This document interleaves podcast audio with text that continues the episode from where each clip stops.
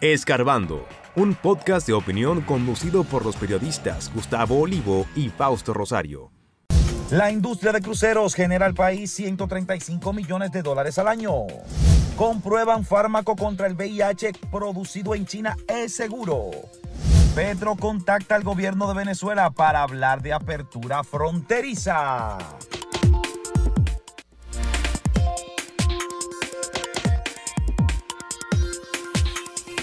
Sin duda que es una noticia importante, la eh, suministrada por el Ministerio de Turismo, de que la industria de los cruceros, como parte de la industria turística, le está reportando al país 150 y tantos millones de dólares al año.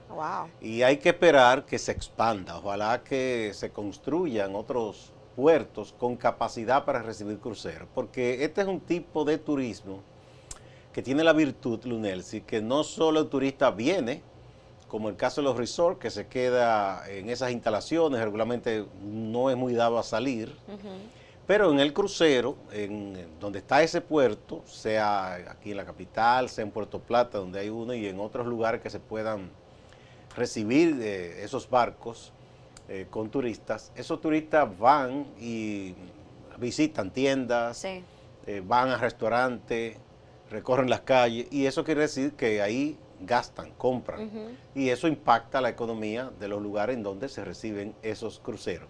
De manera que esta es una buena noticia y mucha gente no le gusta, pero el turismo dentro de la economía de servicios es la gran industria de países como República Dominicana, como lo es de Puerto Rico, de Cuba, de Jamaica, de México, eh, la misma Venezuela con Isla Margarita, entonces mientras no aparezca otra industria que genere la cantidad de divisas y puestos de trabajo que genera el turismo, tenemos que seguir apostándole fuerte al turismo sin descuidar otras áreas. Claro, yo tuve la experiencia en Puerto Plata, que es normalmente donde más turistas eh, llegan a través de cruceros. De hecho, hay dos puertos, está Taino Bay y está el Amber Cove, que Taino Bay es el más reciente que se inauguró el año pasado, me parece que fue, 2021, sí, por ahí.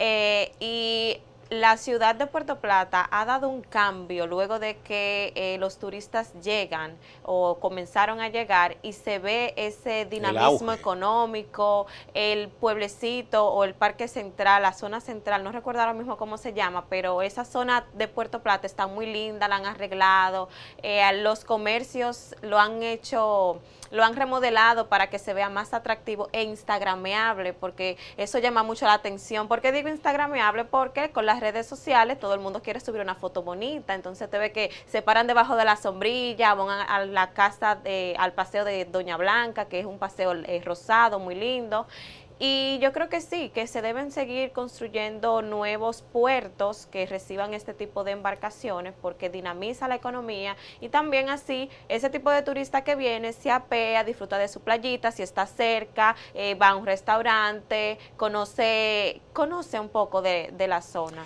Creo que en, Pedernales quieren hacer un, bueno, Pedernales, puerto para de los próximos proyectos grandes está todo lo que representa Pedernales y esas costas sureñas con tanto sol y playas bellas. ¿Qué es lo que buscan esos europeos que nos vienen aquí a, estar bajo la lluvia, verdad? Ellos quieren sol. Sí, porque ellos no tienen sol, o sea, el sol es escaso en esos países tan fríos. Pero igual se está reanimando de nuevo Samaná, Las Terrenas, que tiene una naturaleza bellísima.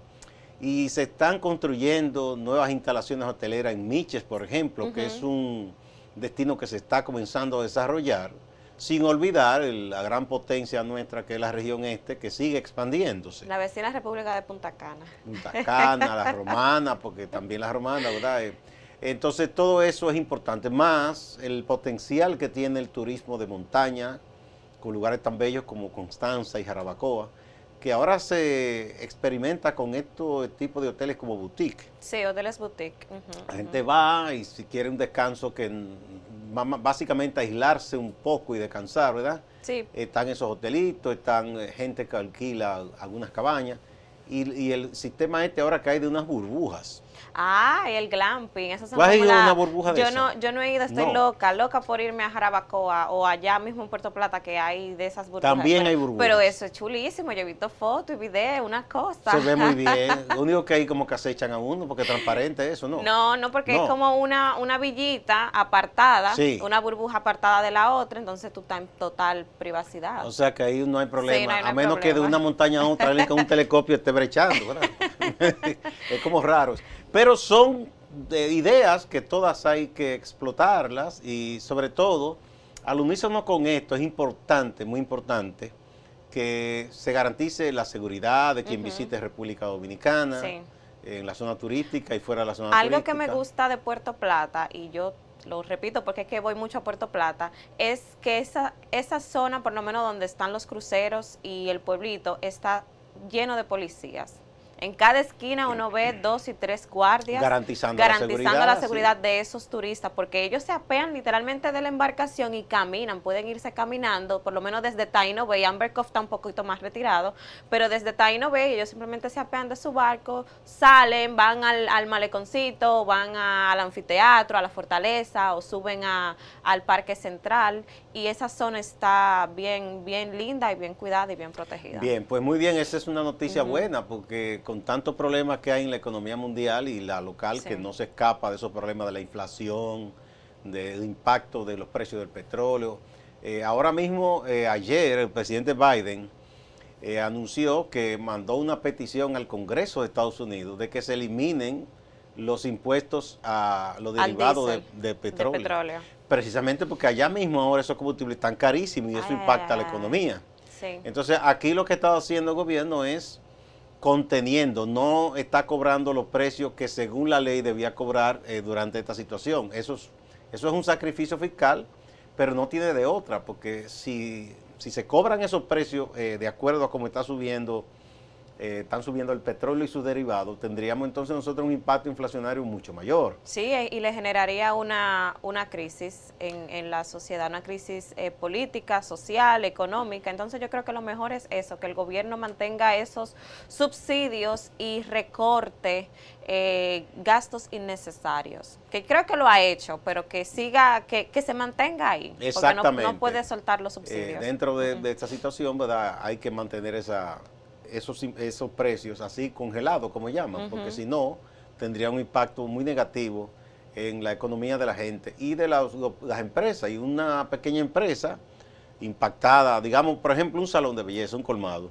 Sí. si se disparan todos esos precios de los combustibles y esas cosas, ¿qué va a hacer? Bueno, recortar gastos y regularmente lo que hacen es que eliminan puestos de trabajo y eliminan eso es muy negativo. aumentan el costo por el servicio eh, y las personas que tienen salones, por lo menos en los barrios de nuestro país, son, yo no diría ni mediana empresa, son microempresas, porque normalmente ellas son, la señora del salón es la que te lo hace todo. Sí, o y, tiene una chica y que tiene ayuda. un ayudante y así, igual que el colmado, que tiene otro vendedor y los muchachos que llaman delivery de las motos, ¿verdad? Entonces, todo eso eh, hay que Impacta. tomarlo en cuenta.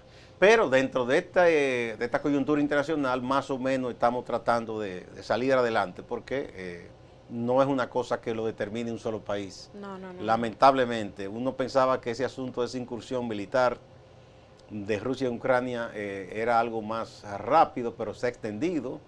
Todo eso mantiene problemas para los suministros y esas cosas, ¿no? Eh, de manera que es una situación que no es agradable, pero dentro de ese eh, escenario, el hecho de que el turismo nuestro, pues, esté se mantenga eh, reanimándose y creciendo es muy buena información. Que dinamiza la economía dominicana. Vamos a, a pasar una pausa, pero antes vamos a decirle a la gente en un tema que tenemos para que ustedes opinen. Miren, como estuvimos preguntando en estos días de los partidos más tradicionales, ahora le preguntamos de estos partidos que son no tradicionales, ¿cuál le atrae a usted? Y eh, tenemos esa opción de los más conocidos, Frente Amplio, Alianza País, Opción Democrática y Patria para Todos y Todas. Vamos a ver qué ha dicho la gente, cómo ha opinado. Vamos a la pausa. Si quieres anunciarte en este podcast, escríbenos a podcast.acentotv.de.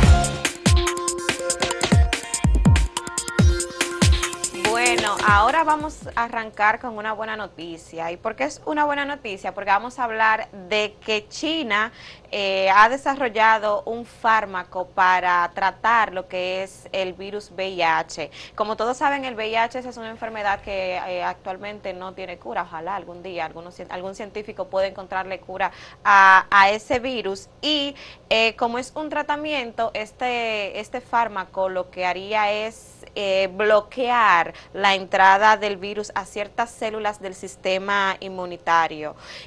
a mí me agrada la noticia, sabemos que esta es una enfermedad que afecta a millones de personas en el mundo y qué bueno que se esté desarrollando un fármaco para tratar la, enfermedad. Aquí, por, en, para poner un ejemplo, en República Dominicana, hasta 2018, según Conavicida, se estimaba que 69.900 personas en República Dominicana vivían con VIH. Nosotros hace un tiempo aquí en Acento, la compañera Nicole Espejo realizó un reportaje acerca de lo que es la PrEP, que es una como una píldora diaria que te ayuda a reducir eh, los riesgos de contraer VIH, pero este es como un preventivo. Lo de la píldora más bien es un, un tratamiento para aquellas personas que ya tienen el virus y que pueden tener acceso bueno, podrían porque todavía no es que está lanzado al mercado, esto es como una... Eh, una prueba de, ensayo que clínicamente se ha comprobado que es eficaz y segura de acuerdo al laboratorio que lo está fabricando allá en China, pero de aprobarse, de comercializarse, pues yo entiendo que beneficiaría a muchísimas personas y que ojalá cuando ya esté en el mercado sea accesible y que, y que las personas puedan, las personas que lo necesitan lo puedan eh, utilizar, comprar o se le puede hacer llegar. Esa sí es una buena noticia cada vez que se avanza en el descubrimiento de algún fármaco, una medicina que puede contener, prevenir o curar una enfermedad y en este caso como eh, lo que se deriva del VIH que ha sido tantas personas muertas. Claro que desde hace unos años a esta parte, ya la condición de vivir con VIH no significa la muerte automática. No, claro. Porque ya hay unos eh, fármacos retrovirales que te mantienen eh, la defensa en alto. Si la gente se cuida, si lleva ciertas normas, vive muchos años, eh, no tiene que morir de inmediato. Y hay ejemplos de gente muy conocida, el basquetbolista Magic Johnson, por ejemplo, que a principios de los 90 se infectó y ella ha llevado una vida totalmente normal, claro, cuidándose, siguiendo estrictamente las recomendaciones médicas. Aquí tenemos en República Dominicana el Consejo Nacional de VIH que suple eh, medicamentos a personas con esa condición, orienta, y hay gente que vive con, VIH y que su, calidad de vida no es eh, mala, de hecho trabaja, vive una vida eh, normal. Pero si se descubren medicamentos que puedan poner fin o prevenir, por ejemplo, si se descubre un día una vacuna sería ah, excelente, excelente sí. porque eso eh, alejaría mucho más la posibilidad de que mucha gente muera debido al VIH. De manera que esta es una buena noticia. Eh, a uno, a mí me alegra mucho, particularmente se seca mucha gente, cuando se descubre este tipo eh, ¿verdad? De medicamentos. Sí, eso le da como cierta luz. Y a la no que vengan y que inventen una bomba nueva, una ah, cosa. Ah, no, no, no, no, Que eso es para destruir y hacer daño. Claro, esos descubrimientos dan un poquito de esperanza, no, no solo para las personas que ya tienen la enfermedad, pero para, para todo el mundo, porque dice, wow, estamos, eh, estamos avanzando para, para la mejoría de de la gente y qué bueno, ojalá encuentren rápido las curas del de VIH, también como la cura del cáncer, quizás van a pasar algunos años, yo estaré viejita, pero no pierdo la esperanza de por lo menos verlo. En el cáncer mismo ya muchas de las variantes de cáncer ya se contienen bastante y la gente dura años que viviendo claro, con buena calidad ya la, la tecnología médica ha avanzado y hay hay medicamentos y hay tratamientos y también hay estudios que te pueden ayudar a primero a prevenirlo o a, identificar y ya luego el tratamiento que te ayuda a, a vivir y los diagnósticos tempranos tempranos. Bueno, otra noticia internacional que es buena eh, es que ya el presidente electo de Colombia, Gustavo Petro, se ha comunicado con el gobierno de Venezuela, del presidente Nicolás Maduro, y ha comenzado un proceso de volver a la normalidad en las relaciones de esos dos países hermanos que nunca debieron romper relaciones. no debieron distanciarse. El, gobierno que ahora termina de Colombia eh, se dejó llevar mucho eh, de la presión estadounidense y generó ese problema de, de contradicción en países hermanos, fronterizos, y que históricamente han mantenido buenas relaciones porque hay que decir que en el aspecto, por ejemplo, agropecuario, Colombia eh, frente a Venezuela es una potencia y le vendía productos de manera cercana, en buenas condiciones a Venezuela y a la vez Venezuela le ha suplido siempre gas y petróleo a eh, Colombia. Y en esa relación ambos tenían eh, beneficios, de manera que qué bueno que vuelva a esa normalidad y estoy seguro que también los venezolanos que viven en Colombia van a recibir mucho mejor trato ahora, o muchos también, producto de esa normalización, quizá retornen, como ha estado gente retornando a Venezuela, en la medida en que ese país ha recuperado más o menos la estabilidad de la economía y ya pasó ese periodo muy crítico que vivió años atrás, cuando mucha gente emigró de manera masiva de Venezuela. Eh, eh, los países deben tener relaciones eh, flexibles, abiertas siempre, tratar si tienen una diferencia, dialogar y entenderse. Esas pugnas que a veces son asusadas, como en este caso, por otros países como la potencia, como Estados Unidos, no le viene bien que usted siga el dictado de otro para usted meterse en problemas con su vecino. No, no. Los países tienen que tratar de comprenderse, de mantener buenas relaciones. Esas pugnas no hacen bien a nadie. bueno, para recordarle a la gente, la frontera de, Colombia y Venezuela estaba cerrada, bueno, permanece cerrada todavía, no la han abierto desde el 2015, eh, porque el presidente de Colombia en ese momento estaba no reconocía al gobierno de Nicolás Maduro y se, y se fue con el otro, con, con Guaidó. Con un invento. Entonces. eso fue un invento, de que declárate presidente. No, pero es que, bueno, la, la, situación de los países solamente lo saben bien y lo conocen bien quienes están ahí adentro. Nosotros no estamos allá, no estuvimos allá y quizá nosotros nos enteramos de cosas que la prensa quiso sacar ese en ese momento y yo entiendo que para entenderlo muy bien hay como que vivirlo, hay que, hay que, hay que irse allá. Eh, pero reconociendo el gobierno de Maduro o no reconociendo el gobierno de Maduro, yo creo que siempre y cuando se tomen acciones para el bienestar de las personas, eso es lo que importa. Si abrir la frontera significa que eh, los venezolanos van a tener una mayor, una mayor o mejor calidad de vida porque va a comenzar la comercialización de productos de primera necesidad, por ejemplo en este caso, no sé, trigo, eh, lo que sea, bueno, pues qué bueno, porque el pueblo de Venezuela no, los amigos venezolanos comen mucho maíz, y derivados, las famosas, eh, ¿verdad? Que ellos hacen las arepas. Eh, comen algo que una harina que le dicen mazapán, que ellos preparan algo con eso. Y comen también, igual que nosotros, arroz, habichuelas, aunque a ellos les gustan las habichuelas negras, más que las, caraotas, más que las blancas. Pero nada, yo creo que es para bien que esos países normalicen sus relaciones.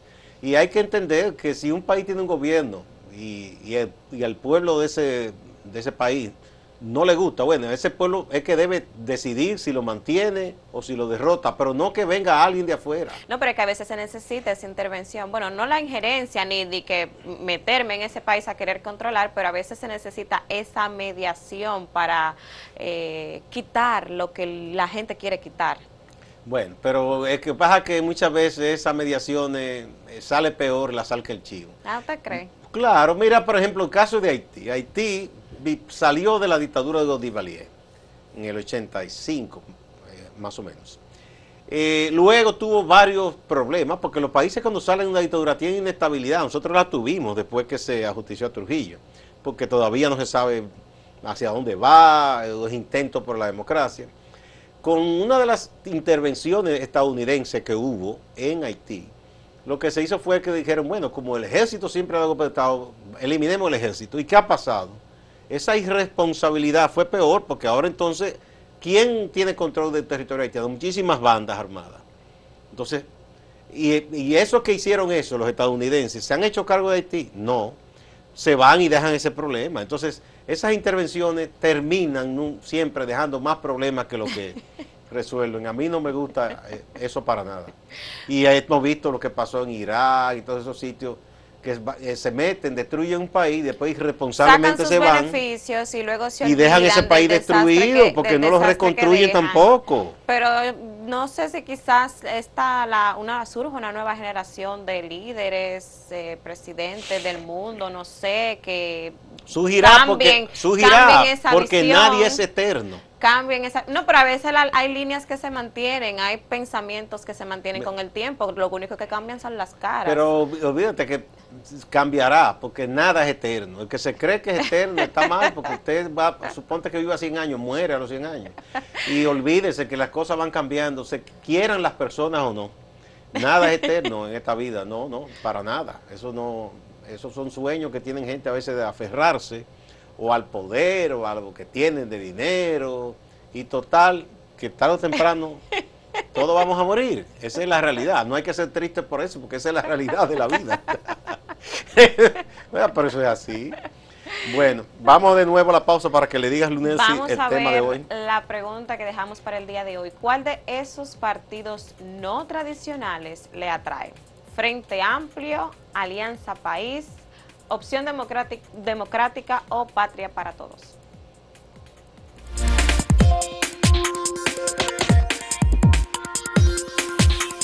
Síguenos en redes sociales, arroba acento diario y arroba acento TV.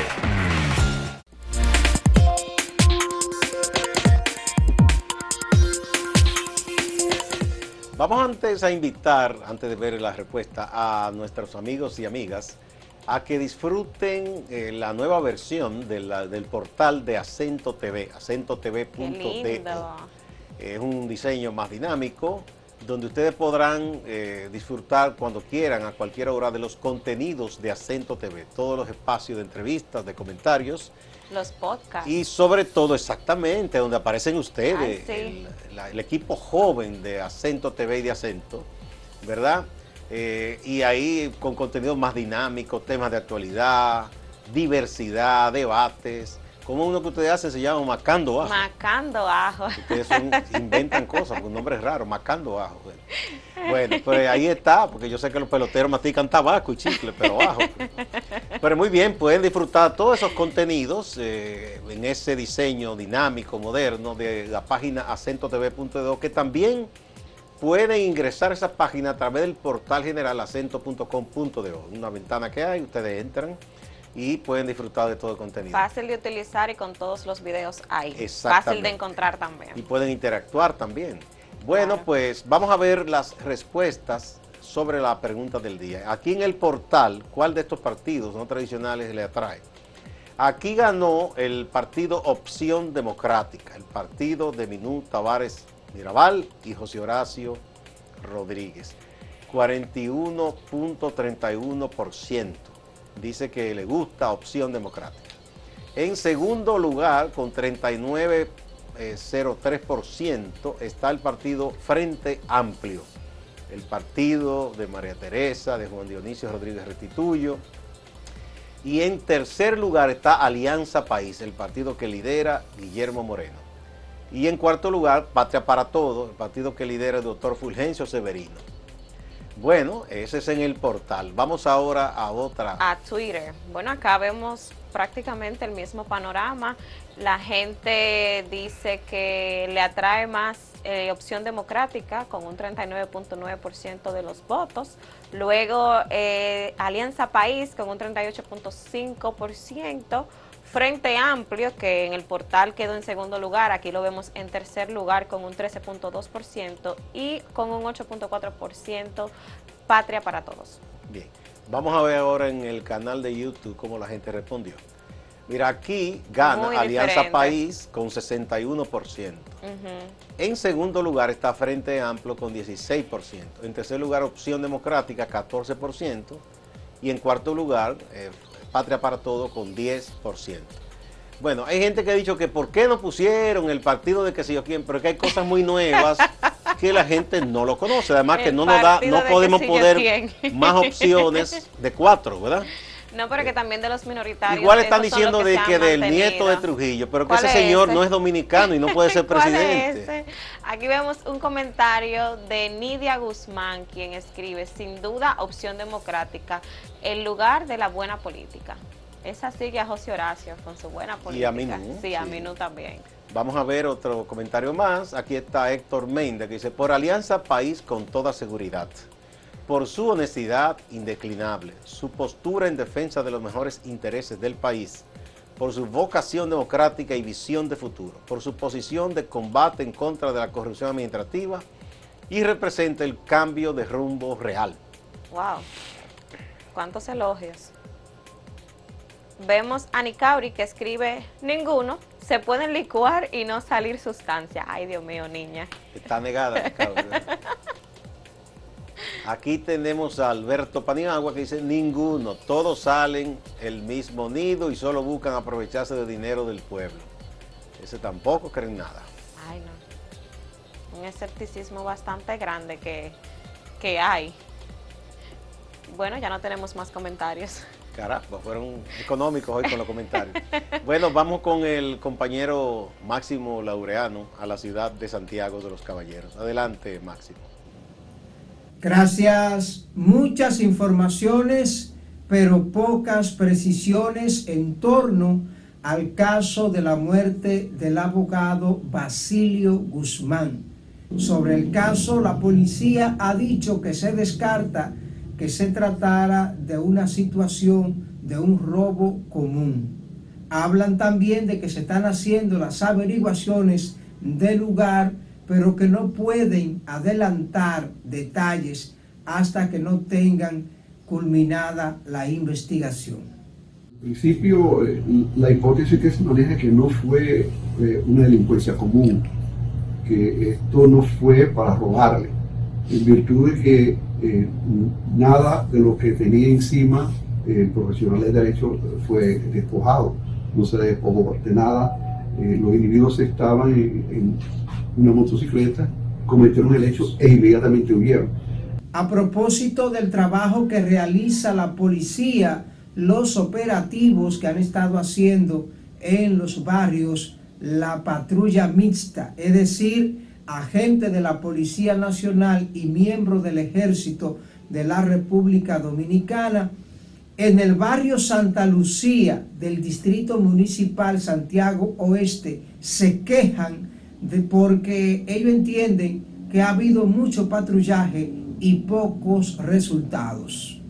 Ya este barrio de los ladrones la gente seria y dignidad como nosotros, que nos ganamos con el sudor de nuestra frente, nuestro sueldo, nos lo quitan, es con temor. Tenemos cámara, tenemos todo tipo de seguridad y aún así los ladrones ya pueden más que nosotros. Nos hallamos que hacer, estamos indignados. No, no creo que esto se, se quede así. La policía va a, va a tener que hacer un trabajo en este barrio y está constantemente a los ladrones porque ellos saben cuáles son los ladrones y no actúan. Esto realmente ya uno tiene temor de hacer una denuncia porque no hay justicia. No, pues la policía pasa todos los días, cuando van a, vienen de trabajar la gente, van a trabajar todos los días la patrulla, a los que vienen de trabajar eso agarran, pero no se meten donde verán los delincuentes, no se meten, entonces a los que vienen de trabajar, los motoristas que andan, que vienen motores, y ellos más le dicen, me se califica, si lo ven para una galería, ellos más le dicen, me se califica, porque esos son los que pagan. Así cantando de sus merengues, despidieron en Moca a Francisco García, musiquito, merenguero sobresaliente de los años 80, quien fue un ícono de la música popular, conocido por temas como Mucha espuma y poco chocolate, Cómete la ripiá, el quejaito, el tulipán, yo lo coloco y otras. En Moca dicen que no fue ni una de las figuras del merengue de la actualidad para despedir a Musiquito. Distante pero pendiente, actualidad y objetividad desde Santiago. Siga la programación de Acento TV.